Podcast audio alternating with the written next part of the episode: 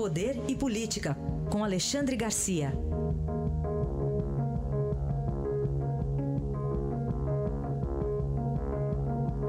Alexandre, bom dia. Bom dia, Raíssa. Bom dia, Carolina. Bom dia. Bom, temos um clima de tensão na fronteira do Brasil com a Venezuela, fechada lá do outro lado por ordem de Nicolás Maduro. Pois é, está com medo que haja um bombardeio de remédios e alimentos contra o regime dele. Né? Essa é a verdade. Mas ele está cercado de alimentos e remédios. Desde Curaçao, a ilha holandesa, ali pertinho da, da, do litoral venezuelano, no Caribe, no Mar do Caribe. Depois, lá em Cúcuta, que aquele bilionário inglês, dono da Virgin Airlines, está eh, fazendo um grande show, um show popular para arrecadar mais dinheiro ainda. O nosso ministro de Relações Exteriores está indo para lá para participar do show junto com os, com os, colombianos e com as autoridades colombianas.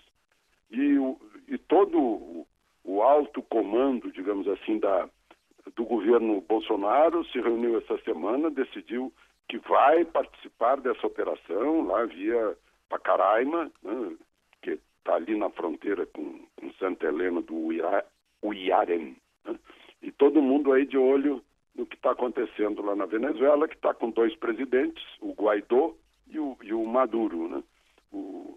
Vejo algumas notícias aqui no Brasil. Ah, o Itamaraty não, não, não tem nenhuma informação é, sobre o bloqueio, mas claro, o bloqueio é feito pelo presidente que o Brasil e mais 49 países não reconhecem. Por sua vez, o, o, o general Hamilton Mourão, que é o vice-presidente da República, está indo para uma reunião do Grupo de Lima, que vai ser realizada na segunda-feira para avaliar a situação da Venezuela. É uma, uma tensão que cresce né, por causa da resistência de Maduro em receber ajuda. O país está precisando de ajuda. Tem alguns milhões, eu acho que eu já, eu já perdi o, o número da inflação de lá. Não é mais um milhão por cento, é, não sei se é dois milhões e meio, algo assim. Mas é, é o total desastre de um, de um regime, né? como se já não houvesse na história uh, os, os, exemplos de que não dá certo. Né? Uh, na prática, uh, não dá certo. Né? Não, enfim, vamos ficar aqui na torcida para que não haja nenhuma saída de força nisso aí, embora a, a resistência de, de Maduro seja uma medida de força.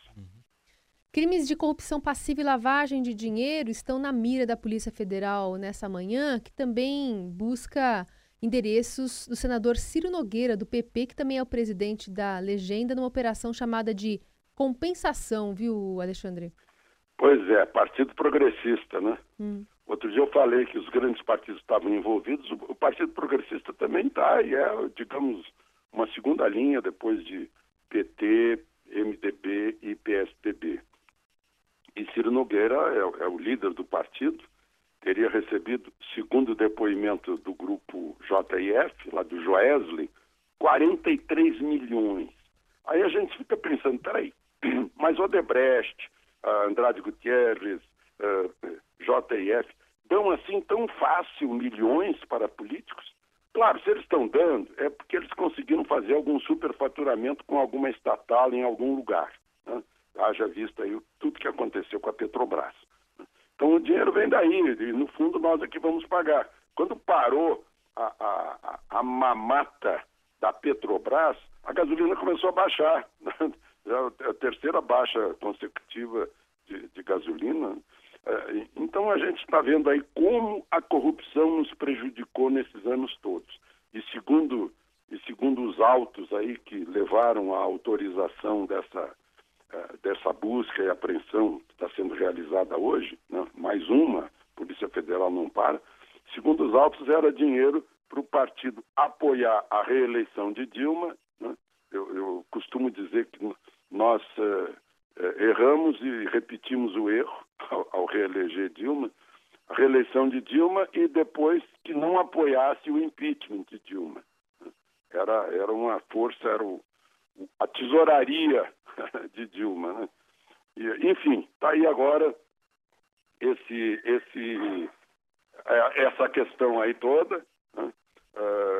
Com mais uma, mais uma batida e pegando esse senador, que é um senador importante, representa o Piauí, estão fazendo uh, busca e apreensão em São Paulo também. Quase todos estão em São Paulo, porque é onde se centralizam as, as operações financeiras desse dinheiral todo com que eles trabalham. Seguindo esse seu raciocínio, Alexandre, de que o dinheiro é público, né? Porque é nosso, então eu vou colocar mais um P aqui. Virou uma parceria público-privada essa aqui também, né? É, é verdade. Um... Eles têm essa. Eles acham que público não é de ninguém. Não, é. público é nosso. É de todo ah, mundo. O que é. é público é nosso. As pessoas que destroem uh, o que é público ou que roubam o que é público estão roubando do povo brasileiro. É estão roubando daqueles que pagam impostos. Bom, ontem a defesa do ex-presidente Lula, Alexandre, sofreu mais um revés no Supremo Tribunal Federal. Pois é, e aí eu fiz a contagem aqui, está chegando perto de 100 o número de recursos uh, que, aqui, que já foram usados pela defesa de Lula. Né? Não adiantou, não passou, o ministro Fachin não aceitou. Né? É, era uma questão que uh, um ministro sozinho, um juiz sozinho da, do Superior Tribunal de Justiça havia decidido e estavam discutindo se não seria algo de o plenário decidir ou uma turma lá do Superior Tribunal de Justiça. Mas, enfim, não conseguiu isso no triplex. Ainda uh, não estão considerando o, a condenação posterior, que é a do sítio de Atibaia, né, que já soma, então, 25 anos de sentença de Lula. Mas eu fico pensando, né, puxa, que dinheirão, que dinheirão que se gasta com advogado. Parece que os advogados são compadres de Lula e tal, e estão fazendo de graça, né? Uh, mas isso nos leva a pensar de outros advogados. Eu não consigo deixar de pensar naqueles advogados do, do Adélio Bispo e fico torcendo aqui para que a Polícia Federal em breve nos tire as dúvidas. Alexandre, ontem saiu o IPCA 15, que é uma prévia da inflação oficial do país apontando uma variação de 0,3% em fevereiro, segundo o IBGE, e juntamente com fevereiro de 2000, a variação foi a menor para um mês de fevereiro desde o início do Plano Real em 1994.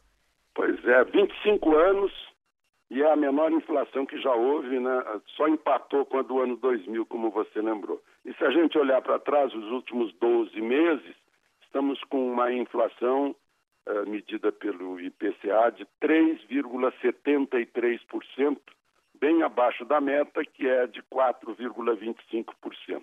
Isso significa que a inflação está dominada como nunca, né? não tem perspectivas de aumento uh, neste ano e que talvez seja possível baixar ainda mais outro recorde, que é o da taxa Selic, que está em 6,5%. Nunca foi tão baixo em toda a existência dessa dessa taxa do mercado interbancário, né, que é a base é, para cálculo de juro, e pode ser que essa taxa Selic venha a, ser reduzida ainda mais.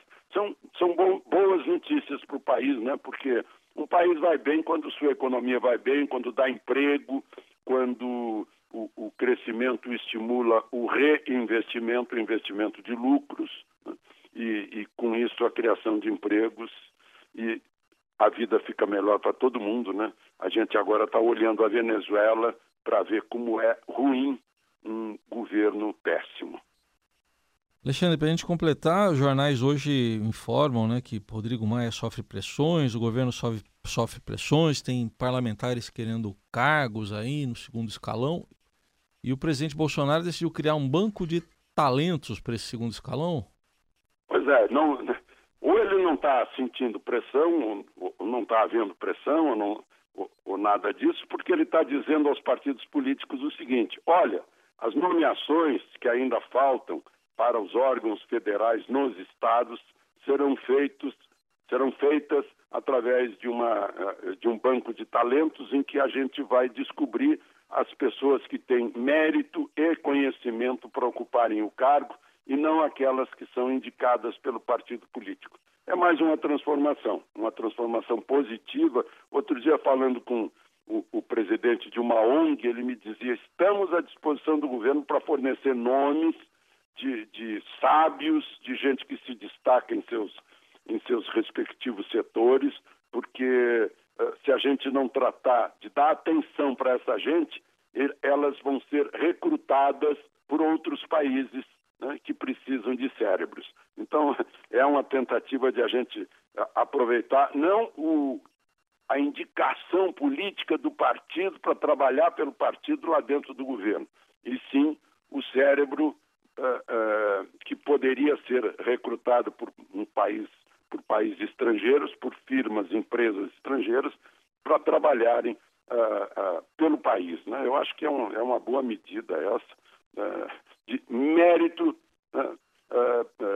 prestigiando o conhecimento da pessoa e não os conhecidos que ele tiver dentro de um partido político. Alexandre Garcia fala diariamente aqui de política no Jornal Eldorado e volta na segunda. Bom fim de semana. Aproveitem o fim de semana.